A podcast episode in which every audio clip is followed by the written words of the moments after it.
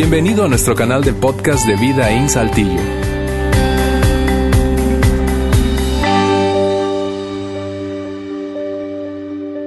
Bien, gracias por acompañarnos hoy. Bienvenidos todos, todas a Vida In. Y tú que nos ves a través de nuestra transmisión en vivo, gracias donde quiera que te encuentres y se hable o se entienda español. Gracias por sintonizarnos a través de cualquiera sea el medio, bien sea a través de nuestra transmisión en vivo, vía streaming, eh, o estás viendo este mensaje después de que ya ocurrió a través de nuestra página web, o incluso estás escuchando este podcast, eh, el audio ahí en cualquier lugar a través de un dispositivo móvil. En fin, gracias por darte el tiempo. Estamos comenzando hoy una nueva serie, tal como lo decía Luis hace un momento, llamada La trampa de la comparación. La trampa de la comparación es bastante obvio el, título respecto a lo que vamos a hablar, ¿cierto?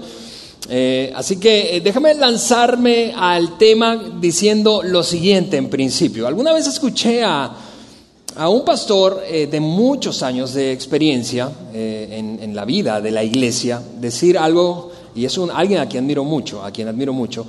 Y, él decía, recomendando esto a otros comunicadores, predicadores, pastores, gente que se dedica a este tema de la iglesia y particularmente a la comunicación en la iglesia, eh, él les recomendaba, mira, lo siguiente, él decía, prediquen de sus debilidades personales y jamás se les agotarán los temas que podrán compartir, porque eso es un gran desafío cuando se trata de de, bueno, pararse aquí cada, cada, domingo con la frecuencia, quizá en otros ambientes, que eh, tengamos que hacerlo, pero compartir temas que sean interesantes, que sean relevantes, de interés, prácticos, aplicables para tu propia vida.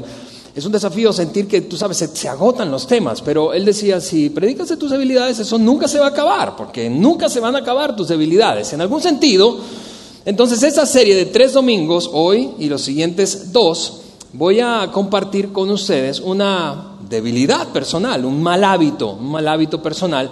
Así que em, va a ser eso como una sesión terapéutica. Pero seguramente no va a ser solamente una sesión terapéutica útil para mí, sino para ti, porque notarás en la medida en que avanzamos que esta es una de esas esos hábitos, malos hábitos que compartimos la inmensa mayoría de nosotros. Y no quiero ser absolutista, pero honestamente creo que todos nosotros. Eh, un mal hábito que en, mi caso, si yo, yo, yo tuviera que describirlo en una frase, se trata básicamente de algo parecido al título. Yo tiendo, yo tiendo a compararme, me comparo con otras personas. Y me comparo con otras personas todo el tiempo. Todo el tiempo. Todo el tiempo me comparo con, por ejemplo, una cosa evidente con la que seguramente tú anticipas que me comparo es con las cabelleras de algunos de ustedes. Sí, pues, parece obvio eso, ¿verdad? Me comparo con aquello que no tengo, me comparo con, miro hacia mi derecha, miro hacia mi izquierda y en algún sentido esos son mis puntos de referencia para saber si estoy bien o no estoy bien, si estoy haciendo lo correcto o no estoy haciendo lo correcto. Me comparo y, eso, eso pasa en, mi vida desde hace muchísimo tiempo, muchísimo tiempo. Honestamente, tratando de recordar cuándo comenzó esto, mis primeros recuerdos, pues seguramente, eh, o quizá fue antes, pero mis primeros recuerdos provienen de esa etapa de vida en la secundaria, un poco antes de la prepa, en la secundaria, yo, yo recuerdo, por ejemplo, que como yo no era mm, rico, odiaba, tendía a odiar a la gente rica. ¿Por qué? Porque me, comparaba, me comparaba con aquello que yo no tenía versus lo que todo eso que sí tenían.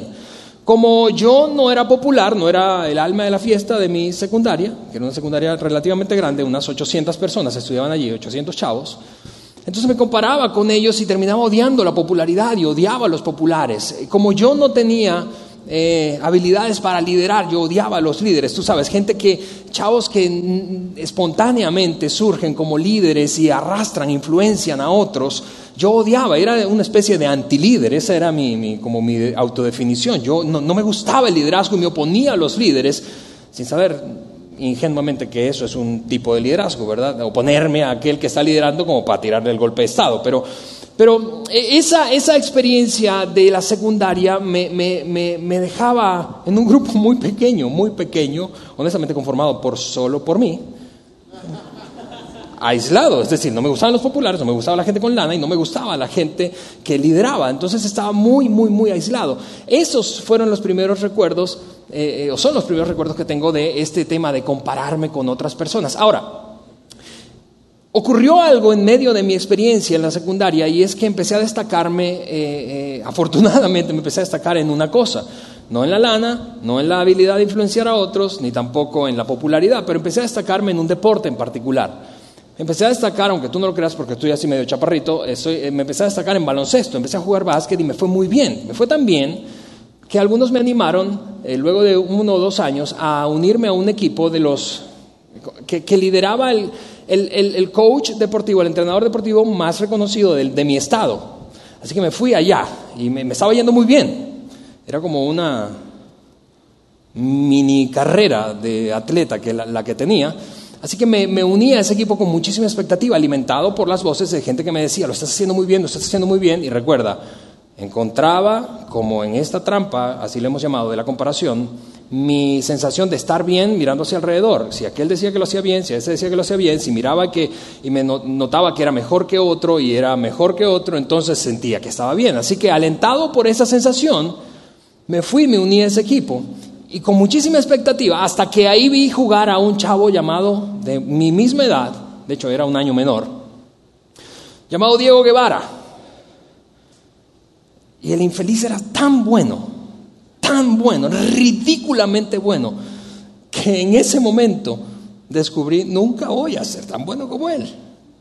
Y toda esa idea fantasía de, deportiva, ¿verdad? De destacar en algo, una actividad deportiva, se desinfló en ese instante, porque Diego Guevara se convirtió en, y escúchame, estoy hablando de un hombre que se convirtió en profesional, jugador profesional del básquetbol venezolano a los 18 años, que ganó varios campeonatos con uno de los mejores equipos de baloncesto profesional de mi país, que fue el mejor base armador de mi país durante los primeros 10 años de la década del 2000 que terminó jugando en una universidad, eh, de, la Universidad de Carolina del Norte con un equipo universitario llamado 49ers.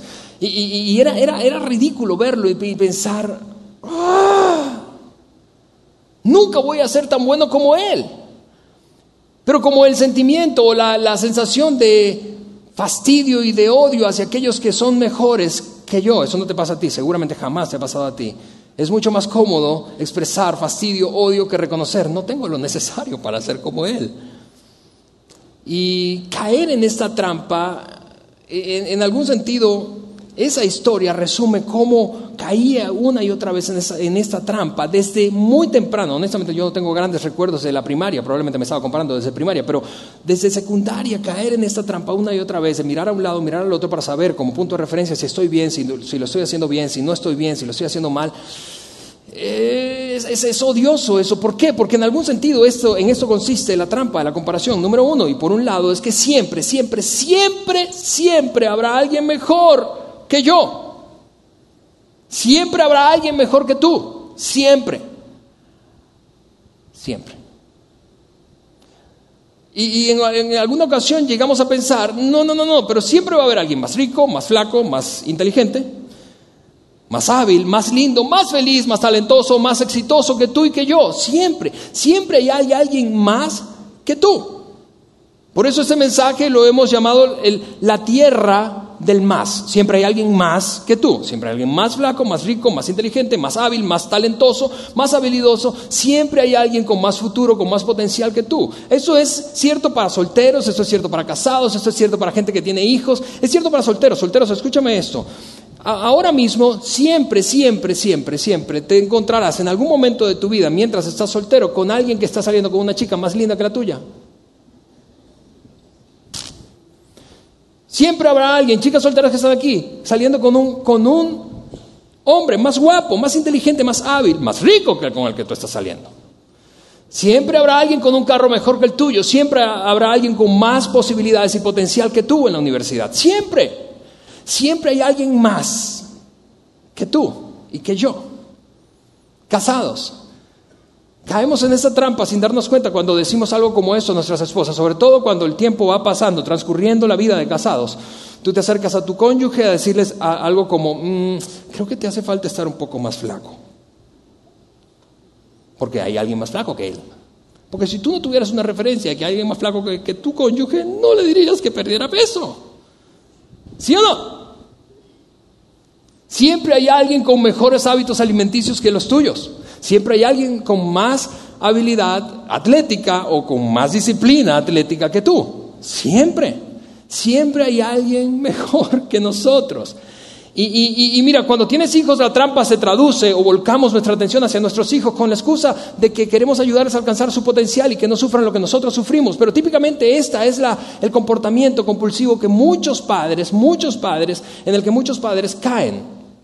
Quieren que sus hijos, con el discurso de que alcancen su potencial, de ayudarlos a brillar y que alcancen más de lo que ellos mismos alcanzaron, los presionan como locos, los presionan atléticamente o deportivamente, los presionan académicamente y eso viene de la referencia de otros hijos, de personas cercanas a ti, tus vecinos, tu familia, tus hermanos, tus primos, tu jefe. Y cuando ves a un niño bien portado, tú dices, se porta tan bien. Y estos huercos. Porque nuestra referencia viene de mirar a nuestro alrededor. En ocasiones incluso, hablando, tratándose de nuestros hijos, los ayudamos y queremos que desarrollen todo su potencial. Muchas veces, y eso es vergonzoso admitirlo, y probablemente voy a ser como la voz de tu conciencia en este momento, es vergonzoso admitir que a veces lo presionamos, no para que alcancen su potencial como es nuestro discurso muchas veces, sino para sentirnos mejor nosotros mismos. Eso es una cosa terrible, ¿no te parece? Queremos que brillen. ¿Por qué? Porque otro está brillando y no nos podemos quedar atrás. De hecho, de hecho, una cosa todavía más terrible es esta, que algunos de nosotros nunca admitiríamos. Pero cuando recibimos la llamada de alguien que nos está contando, no importa si es un familiar, un vecino, un amigo, alguien que nos está contando un fracaso de sus hijos, pensamos, mientras le decimos, oye, qué pena, Nunca lo reconoceríamos, porque es vergonzoso eso, porque es en algún sentido esa parte oscura del ser humano, de lo más oscuro que tú y yo tenemos. Alegrarnos secretamente, sentir alivio secretamente cuando vemos la desgracia de otro, el fracaso de otro, la falla de otro. Es, es, increíble. Y eso me lleva al otro lado de la moneda. Te decía, siempre hay alguien mejor que tú y que yo, pero también siempre hay alguien menor que tú y que yo. Siempre hay alguien menor, siempre hay alguien más gordo, siempre hay alguien más tonto, siempre hay alguien más pobre, más feo, más lento, más fracasado y todo lo que se nos ocurra. Siempre hay gente mejor que nosotros a las que miramos hacia arriba, ¿verdad? Nos sentimos terrible por no poder alcanzar aquello y siempre hay alguien, no quiero decir peor, pero menor que nosotros. Y es eso lo que llamamos la trampa de la comparación. En algún sentido, mira, esto es un juego en el que nadie jamás gana. O tú no ganas cuando te comparas con otro que alcanzó más, que puede más, que tiene más talento, más habilidad, más oportunidad que tú. O sales haciendo perder a otro que nunca será tanto como tú. Hay otra subcategoría, de hecho, dentro de este juego o trampa llamada la comparación, y es que algunos de nosotros no nos conformamos con, con estar como en el medio, mejor que algunos, pero nunca, no, no, no, algunos queremos ser el mejor, el mejor de todo el mejor de todo, el más rico, el más, no más rico, el más rico, no más flaco, el más flaco. Hay trastornos, tú lo sabes, de alimentación derivado de ese comportamiento. El más inteligente, el más hábil. Hay gente que no va a detenerse en su apetito compulsivo de perseguir ser el más. El más lindo, el más feliz. Algunos ya se nos fue el tren con esto, ¿verdad? El más feliz, el más talentoso, el más, déjame ahora hablar en, términos de redes sociales, retuiteado, el que tiene más likes en su página o fanpage o en su publicación, el más, el más. Es una actitud incluso compulsiva respecto a nuestra interacción en redes sociales. No sé si te parece eso como a mí, pero tú en secreto, tú en secreto, vamos, tú en secreto haces esto. Si usas redes sociales, haces esto. Te metes a ver cuántos likes tiene tu publicación. ¿Sí o no? Porque tú y yo, en algún sentido, y en ocasiones caemos en la categoría de el más. Queremos ser el más. Es una trampa. Algunos de nosotros no nos, no, odiamos a aquellos que son, sé que quizá la palabra o la frase es muy, muy, muy áspera, muy, muy extrema, pero no odiamos, no caemos en la categoría de los que odian a aquellos que son más que nosotros, o tienen más que nosotros, o han alcanzado más que nosotros. Pero más bien el sentimiento es, es diferente, es que en algún sentido te odias a ti mismo. Porque piensas, nunca seré tan llena de la línea tan flaco, tan afortunado, tan inteligente, tan capaz, tan talentoso, tan habilidoso como. Nunca seré tan... Te ves al espejo y concluyes, Nunca voy a poder ser eso. Así que no, no es que odies a aquellos, es que en algún sentido te odias a ti mismo y no te sientes cómodo, cómoda con estar dentro de tu propio cuerpo, piel. Y, esta, esta trampa, esta trampa que llamamos la trampa de la comparación, te repito, creo que es un hábito con el que muchos, no decir todos batallamos a lo largo de nuestra vida, seguramente en algunos momentos más que en otros. Pero hay momentos en donde ese hábito, ese hábito nos controla tanto que llegamos a perder el control. Por eso algunos de nosotros estamos tan endeudados, porque has pasado tanto tiempo viendo la vida de otro que has querido y has cedido a la tentación de imitar su estilo de vida. Tus hijos estudian donde estudian, y yo sé que estoy tocando temas sensibles y que probablemente nunca admitiríamos públicamente, más allá de un círculo cercano, o quizá a nadie se lo diríamos, pero algunos de nosotros hemos llegado a, a, asumir tantos compromisos y presión económica sencillamente por estar mirando demasiado tiempo a gente alrededor de nosotros y ceder ante la presión de que tenemos que ser tan, tan como ellos, tan como ellos. Algunos hemos llegado a concluir, mira, mira esto, algunos han, perdido el control, tan, tan, tanto, tanta pérdida de control respecto a ese comportamiento compulsivo o mal hábito, que concluyen, nunca tendré un matrimonio como el de ellos. Nunca tendré y por eso odio mi vida, por eso detesto lo que estoy viviendo. Nunca seré tan saludable como aquel, nunca seré tan atlético como el otro, nunca, nunca podré alcanzar todo lo que alcanza, nunca tendré tantos títulos como él tiene, como ella tiene. Nunca, nunca podré llegar a ese estatus. Nunca podré ser parte de ese círculo, nunca podré accesar a aquello que ellos han logrado. Y tú seguramente ahora tú puedes hacer el ejercicio de llenar esa línea con lo que consideres que te hace falta. Si, si yo pudiera resumir la serie en una frase estos tres domingos y, y si olvidaras todo, pero recordaras la siguiente frase que voy a lanzarte, creo que, que, valió la pena porque puede ser un recordatorio, no solamente puede mantenernos en el camino correcto y ayudarnos a no ceder y caer en la trampa de la comparación, sino que puede alertarnos cuando sintamos que estamos cayendo en ese juego de compararnos y encontrar nuestro valor, nuestra identidad, nuestra nuestro propio sentido de pertenencia, nuestra autoestima, cada vez que miremos hacia un lado o al otro, esta frase creo que puede ser un detonador para ayudarnos a considerar, estás a punto de caer en la trampa de la comparación. Porque tú puedes pensar, bueno, es que, es que eso no lo, no, no, lo dice gente que, que, tiene mucho dinero, que, que tiene, que, ha logrado grandes cosas, pero es mentira. Yo conozco gente, y seguramente tú también, yo conozco, conozco gente con muchísimos logros en su haber, con muchísimo dinero que sigue buscando valor personal y la sensación de que está bien a través de la confirmación, de mirar a un lado y mirar al otro para entonces concluir, ah, estoy bien. O al contrario, no, no estoy bien. No estoy bien comparado con otros. No sé si esto te ha pasado a ti, pero a veces cuando estoy pensando en este asunto de la comparación, yo veo a otros que también se comparan con otros y entonces mi tendencia a compararme con otros no es nada en comparación a la tendencia que otros tienen de compararse con otros. Así que me siento bien, pero al final me estoy comparando otra vez. Es un juego, es una enfermedad esto. La frase que quiero que recuerdes en toda la serie es esta. Nadie, nadie, absolutamente nadie gana cuando te comparas. Nadie gana. Nadie gana cuando yo me comparo. Yo no puedo ganar. Es, una, es una carrera interminable. Tú no puedes ganar. No ganan los demás porque o los malpones o te malpones tú. Nadie gana cuando nos comparamos. Nadie gana. y y pensando en eso, y hoy que arrancamos, si no subiste aquí al inicio, arrancamos con una música, un especial de música retro de los 70, por eso yo me traje mi Biblia. Algunos ni siquiera saben que la Biblia es, que, esto es la Biblia.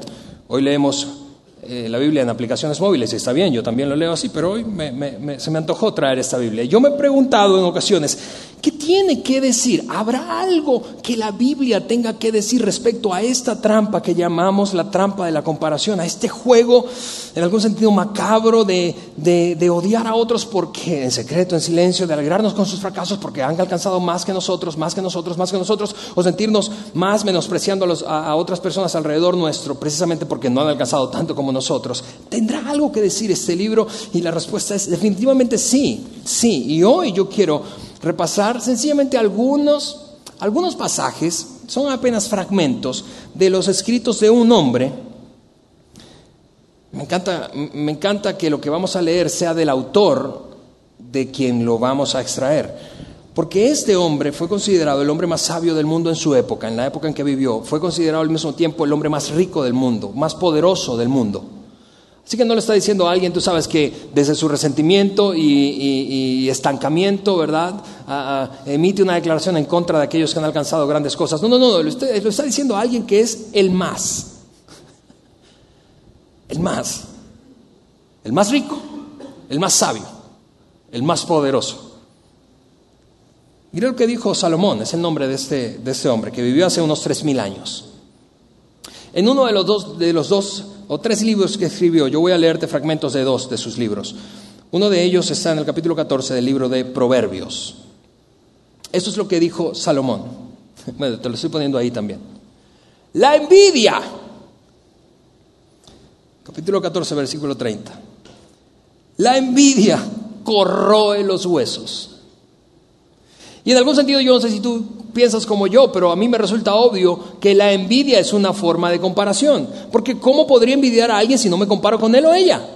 La envidia es una forma de comparación. La comparación va a acabar con tu vida y la mía. Es lo que dijo Salomón. El más sabio del mundo, escucha, no le está diciendo, te repito, un tipo mediocre que no alcanzó cosas y por eso desde su resentimiento habla en contra de los que han alcanzado grandes cosas. No, lo está hablando el hombre más, más de todo el mundo. El que, vamos, este hombre mira esto, construyó una edificación, entre varias, pero construyó una edificación que llegó a convertirse en una de las maravillas del mundo antiguo. El templo de Salomón fue considerado una de las maravillas del mundo antiguo. Como hoy lo es el Taj Mahal, fue el templo de Salomón en la antigüedad. Un hombre que tenía toda la riqueza que te puedes imaginar, todo el dinero que ni siquiera podríamos contar. Un hombre que llegó a tener Imagínate, que llegó a tener 700 esposas y mil concubinas. O mil esposas y 700 concubinas. 1700 mujeres. No está hablando un tipo que no, pobrecito, no, nunca se casó con nadie. Era tan poco atractivo que daba lástima. No, lo está diciendo, está diciendo, mira, mirar a tu alrededor, mirar a la derecha y mirar a la izquierda para encontrar valor para saber si estás bien o estás mal, es una cosa que te corroe finalmente los huesos porque siempre hay alguien mejor que tú. Luego Salomón dijo esto en otro de sus libros, esto lo escribió en su vejez. Lo que te acabo de, leer lo escribió por ahí, quizá algunos eruditos dicen que en, sus treintas o cuarentas, pero lo que voy a leer a continuación lo escribió en su vejez. De, alguna manera esto lo escribió luego de observar el comportamiento humano durante toda su vida y llegó a una conclusión. Empezó a hablar de varios temas y abordó el tema de la envidia y la comparación. De esta manera en el libro de Eclesiastes dijo, dijo esto, luego observé, luego observé que a la mayoría Salomón no quería pecar de absolutista. A la mayoría de la gente le interesa alcanzar el éxito porque envidia a sus vecinos. No porque sencillamente desean alcanzar todo su potencial, sino porque envidian a otro, porque ven a la, izquierda y dicen, no manches, mira la casa que se compró el desgraciado, pero ¿qué supe? No, ¿Por qué me enteré que se compró esa casa? ¿Por qué nos invitó a su casa? Porque yo estaba feliz en mi casita y ahora la veo miniatura. Yo estaba feliz con mi carro, pero ahora que veo que él se compró un carro nuevo, la otra, la, siguiente camioneta, el tercer carro, ahora ya no estoy feliz. Y entonces eso es lo que mueve a la mayoría. Salomón dijo, la mayoría de los seres humanos son movidos por la envidia. Hay algo que nos mueve a ti y a mí, y no nos gusta decir esa palabra, por lo que decimos probablemente otra mucho más polite, que es competitividad. Ventaja competitiva. Esos son los términos que usamos. Pero Salomón dijo, después de vivir un chorro de tiempo y tener toda la lana del mundo y todas las mujeres del mundo y todo el poder del mundo, yo he concluido algo. La mayoría de los seres humanos son movidos por la comparación. y se sienten bien o mal de acuerdo a cómo vean a su alrededor que están las cosas. En otras palabras, la gente, dijo Salomón, yo voy a decirlo de esta manera, la gente determina dónde está basada en dónde están los demás. Y si tú te pareces un poquito a la mayoría, como yo, tú luchas con esto. Tú luchas con eso. ¿No es, cierto que en ocasiones usamos algunas, eh, algunas de nuestras excusas para nuestros comportamientos son, sí, pero si tú conocieras a fulano, no, yo tú dirías que yo soy un santo. Esposos, ¿acaso tú no le has dicho eso a tu cónyuge alguna vez? No, yo como mal, pero si tú conocieras a mi, a mi primo, porque la mayoría de nosotros determinamos dónde estamos basado en dónde están los demás. Mira, yo, yo tengo problemas financieros, pero yo conozco gente que tiene peores que yo. ¿Sí o no? La mayoría de nosotros, Salomón concluyó, la mayoría, mira, he vivido toda la vida, tengo toda la lana del mundo, toda la experiencia del mundo, todas las mujeres del mundo, todo el poder del mundo, y he concluido, la mayoría de la gente encuentra su identidad, su bienestar, su sensación de valor, su estima personal, su percepción de avance, logro o éxito en base a dónde están aquellos que le rodean. Siguió diciendo esto Salomón. Y también dijo, y también me he dado cuenta que esto es absurdo. Es correr tras el viento. Y tú puedes pensar, pero, no sé, ¿cómo, ¿cómo correr tras el viento? No puedes capturar el viento. Exactamente. Salomón diría, exactamente esa es la actividad que describe el comportamiento compulsivo de compararnos con otros para saber si estamos bien. Es una carrera que no se acaba, nunca vas a tener suficiente. En otras palabras, si ahora yo te preguntara qué es suficiente para que te sientas bien, probablemente no me dirías que lo que tiene fulano me engano, pero, pero tu referencia viene de allá y dirías, bueno, un poquito más, más, más. Pero cuando llegues a ese más, tú vas a querer más. ¿Por qué? Porque típicamente eso es lo que ocurre. O te empiezas a rodear de gente que tiene más, o aquellos que te rodeaban antes tienen más.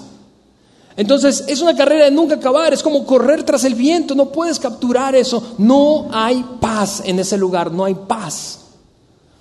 Y vuelvo a decirte, Salomón está hablando de un comportamiento mediocre y de, y de, y de, pues tú sabes, echarte en una hamaca y esperar a que las cosas salgan. No, no, no, Salomón no está hablando de eso. De hecho, toma tiempo en el siguiente versículo o en la siguiente, es el versículo número 5, toma tiempo para aclarar ¿Qué es lo que pasa con el comportamiento mediocre? Porque no está animándonos a ser mediocres ni conformistas. Es, esto es lo que dijo él. El necio, el necio se cruza de brazos y acaba muriéndose de hambre.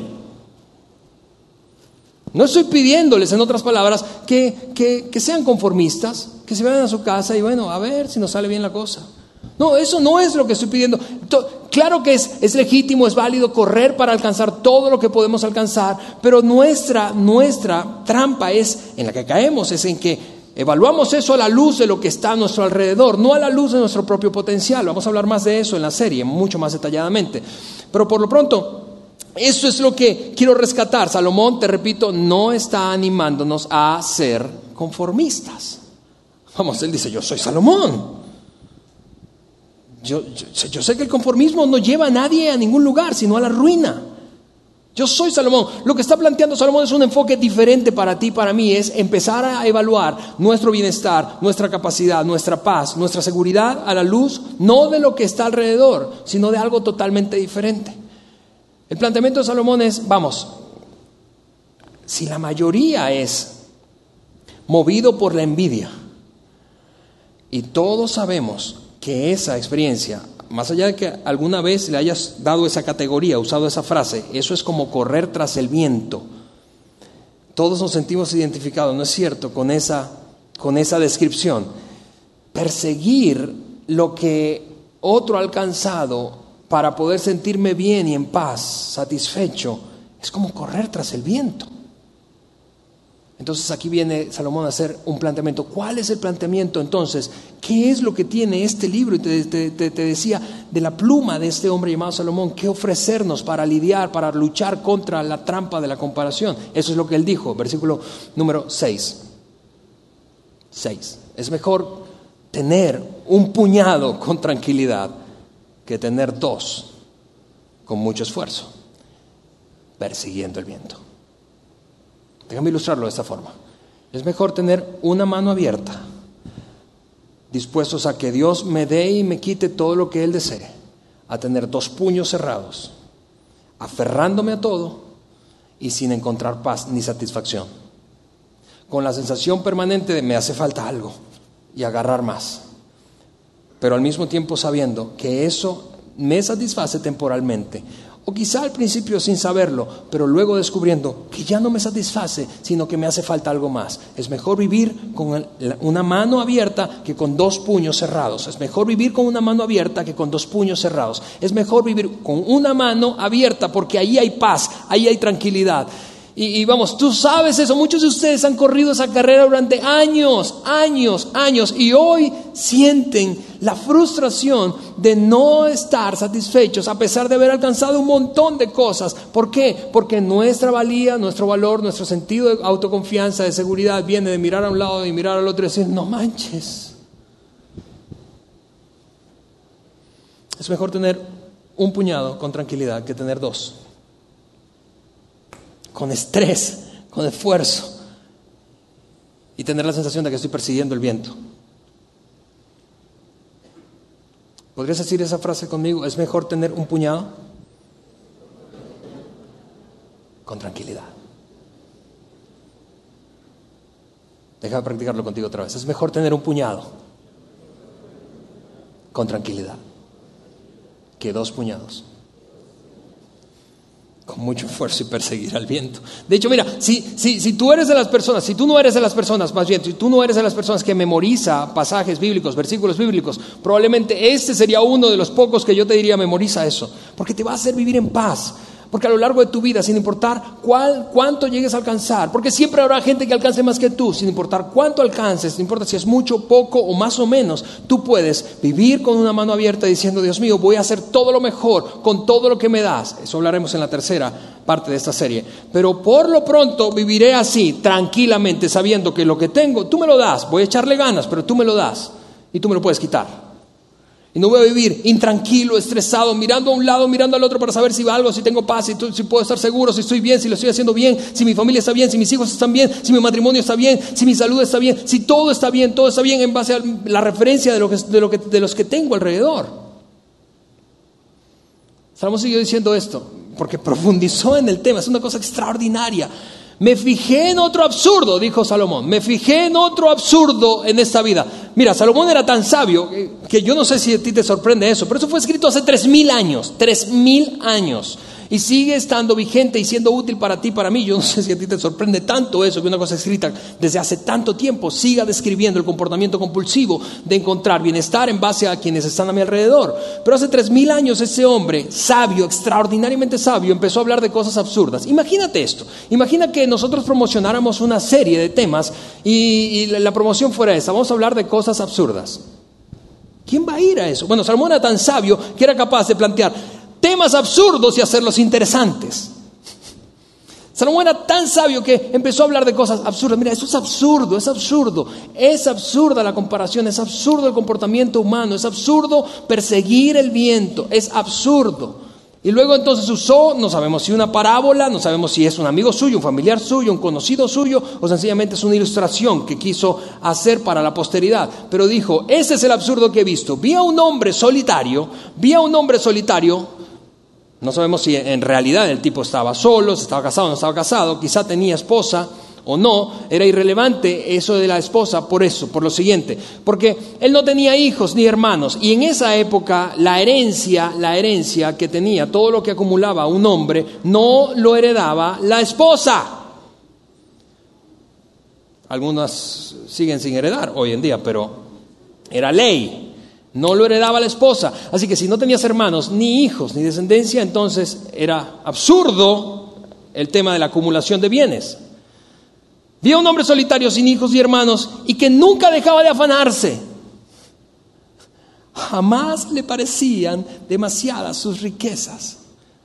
Capaz incluso Salomón se está describiendo a sí mismo, no lo sabemos. digo, con este comportamiento. Él sí tenía hijos. Pero ese, esas ansias de alcanzar, de alcanzar en base a quien está a mi alrededor, no, nadie me va a ganar, no me puedo ganar, no me puedo quedar atrás, de alcanzar, presiono a mis hijos para que no se queden atrás, respecto a qué, respecto a los hijos de otras personas que están a mi, a mi alrededor, no puedo, no puedo quedarme atrás. Tú y yo conocemos gente así, ¿no es cierto? Gente que no se sacia.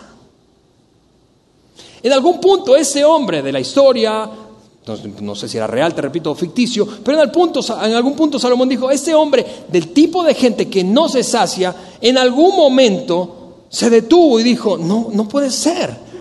Y empezó a hacerse una pregunta. Mira lo que se preguntó este hombre a sí mismo. ¿Por qué estoy trabajando tan duro? ¿Por qué no disfruto de la vida? ¿Para qué o para quién estoy haciendo esto si no tengo nadie a quien dejarle nada? No tiene sentido esto, eso es como correr, correr tras, el, tras el viento. Porque en algún, en algún sentido, mira esto, sin importar cuánto tengas, alcances, logres o puedas, si no lo disfrutas, ¿no es cierto que no tiene mucho sentido? Sin importar cuánto tú y yo alcancemos, sin importar cuán duro trabajemos, si no somos capaces de disfrutar la vida, de experimentar paz, de estar satisfechos, ¿de qué vale todo eso? Bueno, ese hombre se hizo una pregunta que muchos de nosotros necesitaríamos hacérnosla. para, ¿Para qué o para quién estoy trabajando? ¿De qué vale todo lo que hago? Si no puedo disfrutar la vida. Hombres que están aquí. ¿Para qué tanto esfuerzo?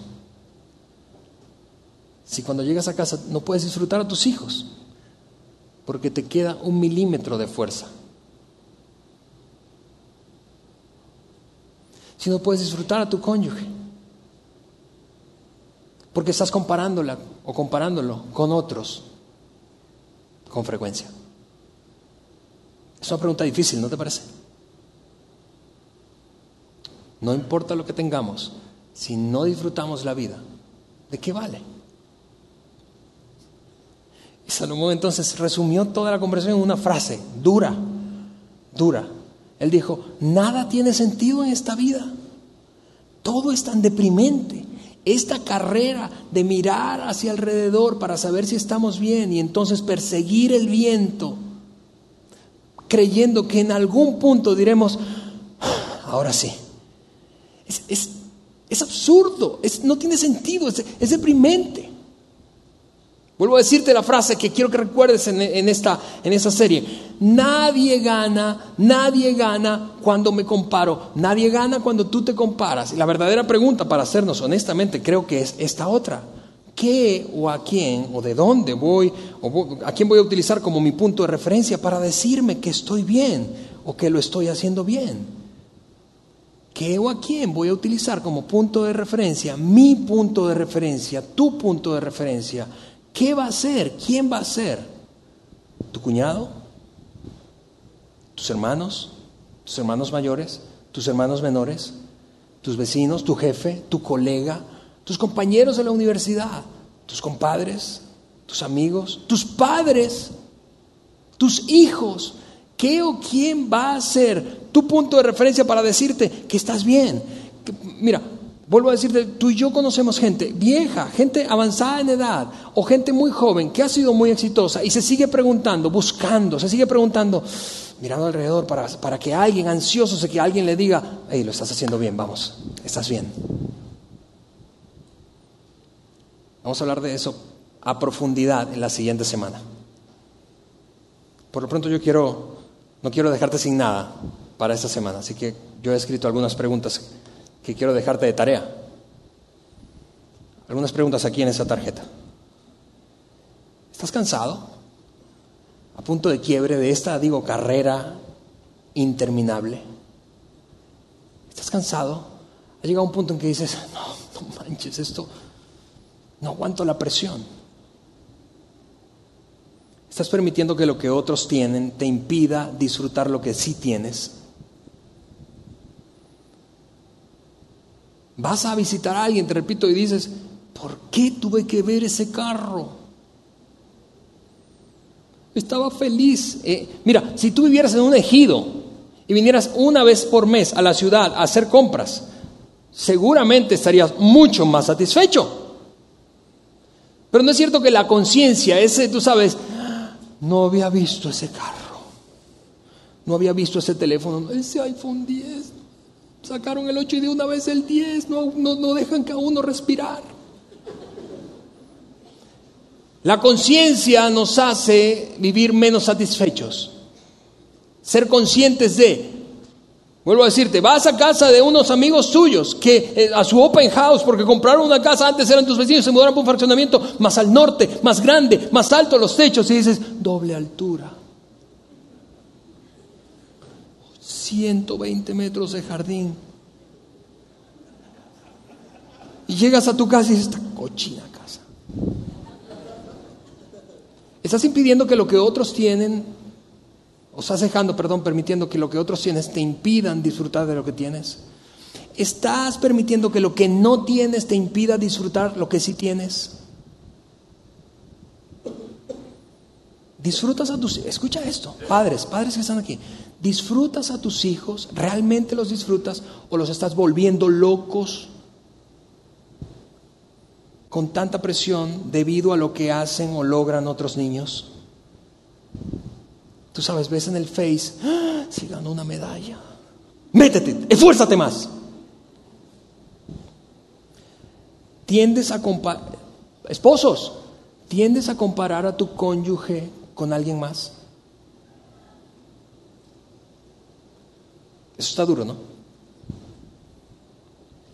Finalmente, ¿a quién, ¿a quién disfrutas secretamente? ¿A quién disfrutas secretamente ver fallar o fracasar? ¿A quién disfrutas? Ver fallar. No lo dirías, no se lo dirías a nadie, pero secretamente. Es, un lado, te vuelvo a decir, oscurísimo, oscurísimo del ser humano. Esa es la pregunta. ¿Estás persiguiendo el viento? ¿Estás persiguiendo el viento? Porque entre otras cosas no se puede amar a nadie así. No puedo amar a alguien, no puedo amar a alguien, aunque diga que lo amo, no puedo amar a alguien mientras estoy presionándole para que sea algo sencillamente para poder sentirme mejor. Eso no es amor. No puedo amar a alguien mientras lo rechazo o la rechazo debido a que no es como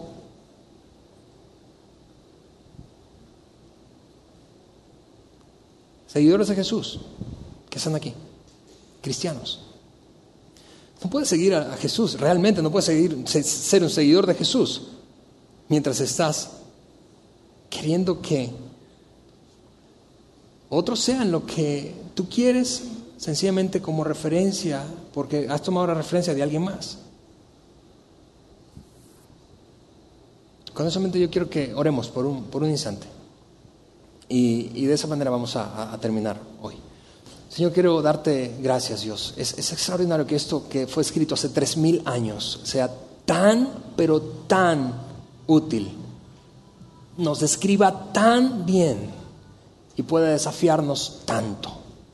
Ayúdanos, Dios, durante esta semana, estos siguientes días, hacernos la pregunta, esas preguntas difíciles.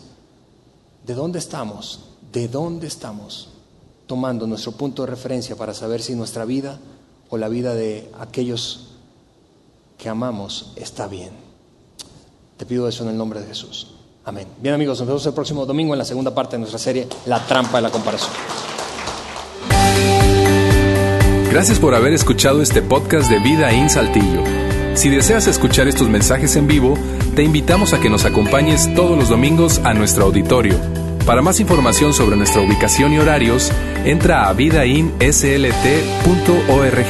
o síguenos en nuestras redes sociales como Facebook, Twitter e Instagram. Nos vemos la próxima semana.